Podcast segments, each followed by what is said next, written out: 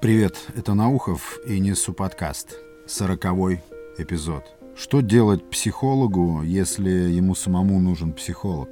Мне просто стало интересно. Я почему-то не верю психологам, и в своем окружении, вокруг, вообще не встречал ни одного человека, который обращался когда-либо к психологу и решил какую-то сложную психологическую, ментальную свою проблему. И после этого визита жизнь его изменилась. Получается, если психолог помогает людям разобраться в их проблемах, а, следовательно, сам он в своих проблемах разобрался. Интересно посмотреть на человека, который полностью разобрался в своих проблемах и готов разбираться в чужих. Такого просто не существует. Мне кажется, есть люди, которые не являются психологами, но выполняют такую функцию гораздо более квалифицированно, чем психологи.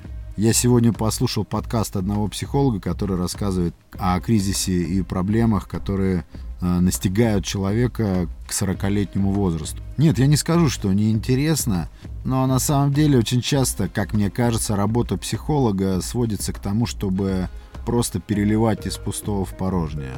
Просто проговаривать избитые истины, забрасывать клиента или там пациента какими-то клише и создавать ощущение поддержки, помощи, выдавать себя за друга, за товарища и честно отрабатывать свой гонорар. Вот я в инстаграме этого психолога, которого я сегодня слушал в подкасте. Помогу разобраться с кашей в голове. Знаю в кавычках, что делать и в кавычках, как с этим жить. Откуда где такие университеты, где учат людей, которые могут научить, что делать и как жить? Где такие вузы или э, что это за курсы? Или это передается из поколения в поколение? Кстати, на всех фотографиях в своем инстаграме этот психолог один. Здесь около 20 фоток, и на всех этих фотках этот психолог один, и он старается придавать себе на этих фото какой-то задумчивый вид – вот он сидит в кресле, в руке какой-то планшет, он что-то пишет, он выражает напряжение мысли. Наверное, однажды, как эксперимент, я схожу к психологу. Мне очень интересно будет понаблюдать, как он будет разбираться в моей головной каше. Да, фотки этого психолога, очевидно, с фотосессии. Ему, наверное, не нравятся простые спонтанные фото.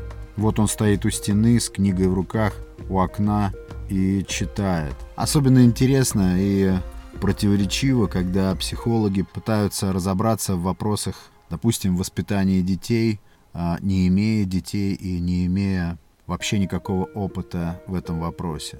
Это особенно забавно. Есть вещи, которые невозможно постичь без опыта.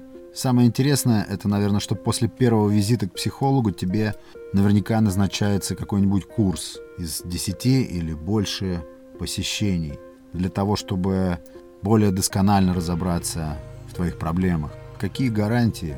Ты платишь деньги или результат не гарантирован? Или результат абстрактен? Или результат имеет какую-то отсрочку? То есть платишь сейчас, а методика этого психолога начнет действовать спустя полгода. Какие гарантии? Как это учитывается? Вообще, мне кажется, если ты носитель каких-то ментальных трудностей, каких-то психологических путаниц, то кроме как тебе самому никому в этом не разобраться. Потому что, по идее, это чисто в теории. Я еще раз подчеркиваю, я ничего не утверждаю.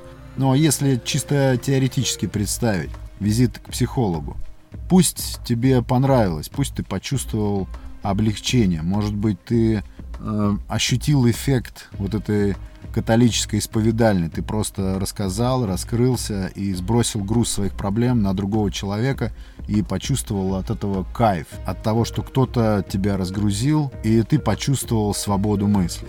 Теоретически. Но разве не входишь ты тогда в зависимость от этого человека? Разве не возникает между вами тогда вот этой сцепки?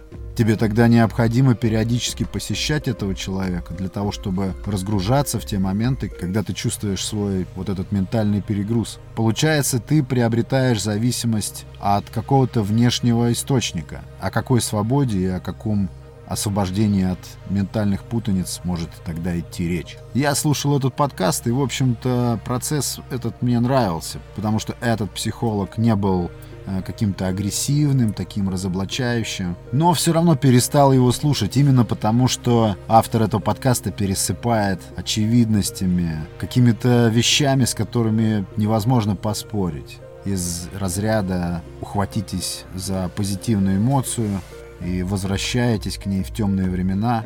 Вот как он здесь пишет. Она точно поможет вернуть веру и довольство собой. Похоже, довольно прибыльный бизнес, потому что невозможно просчитать себестоимость услуг, потому что нет гарантий, есть только прескурант. Можем себе представить, какое количество аферистов в этой индустрии, которые втягивают людей в длительный процесс решения их проблем. Наверное, чем этот процесс более длительный, тем это коммерчески выгоднее. Я думаю, что бизнес этот строится прежде всего на доверчивости людей и на их отчаянии, которое побуждает их обращаться к психологам. Но с другой стороны, не поверишь, пока не проверишь. Нужно будет как-нибудь проэкспериментировать. Интересно посмотреть статистику людей, которые посетили психологов, и проблемы их удвоились. Наверняка такое тоже есть. Или как в американских фильмах показывают семейный психолог, когда сидит пара и какой-то умудренный опытом начинает поочередно задавать вопросы этой паре и пытается выслушать, пытается разобраться в этих проблемах и типа их решить. Может быть, может быть это работает. Хороший друг — это психолог, хорошая подруга — это психолог, человек, который может выслушать, который заглянет к тебе в душу. В это я верю. Близкий человек, который знает тебя от и до, который знает твои привычки, который знает шаблоны твоего поведения, который знает твои слабые, сильные стороны. Вот кто может быть психологом. Просто в сквере незнакомец, который сидит на скамейке, с которым может затеяться непринужденный разговор, который может быть только между незнакомыми людьми, случайно возникший разговор. В такую психологию я верю. Или когда ты ищешь ответы в зарекомендовавших себя уже столетиями книгах, когда ты раскрываешь эти книги и чувствуешь, что ты всего лишь представитель одного из десятков, может быть даже сотен поколений, который берется за это чтиво, с теми же абсолютно мыслями, с теми же абсолютно вопросами в голове, на которые ты жаждешь найти ответ, и ты жадно выжигаешь глазами эти страницы, эти складные фразы, и представляешь себе, какое количество людей пропустило эти строки через себя. Вот в такую психологию я верю. Когда ты закончил читать книгу и чувствуешь, что что-то поменялось, что-то произошло, ты как будто стал чуть увереннее. Ты как будто чуть шире стал смотреть на мир. Или наоборот, сузил взгляд. Или ты понял что-то такое вовне, чего было неясно до того, как ты начал читать ее. Уверен, что каждый человек сам себе психолог. Потому что кто может знать о наших проблемах больше, чем мы сами? Кто кроме нас может понимать всю сложность механизма появления в нашей голове психологических и любых других проблем? наш опыт. Кто может знать наш опыт? Никто. Закончу эпизод цитатой из книги, которую сейчас читаю. Это книга Марка Аврелия, которая называется «Наедине с собой». Смотри внутрь себя. Внутри источник добра, который никогда не истощится, если ты не перестанешь рыть.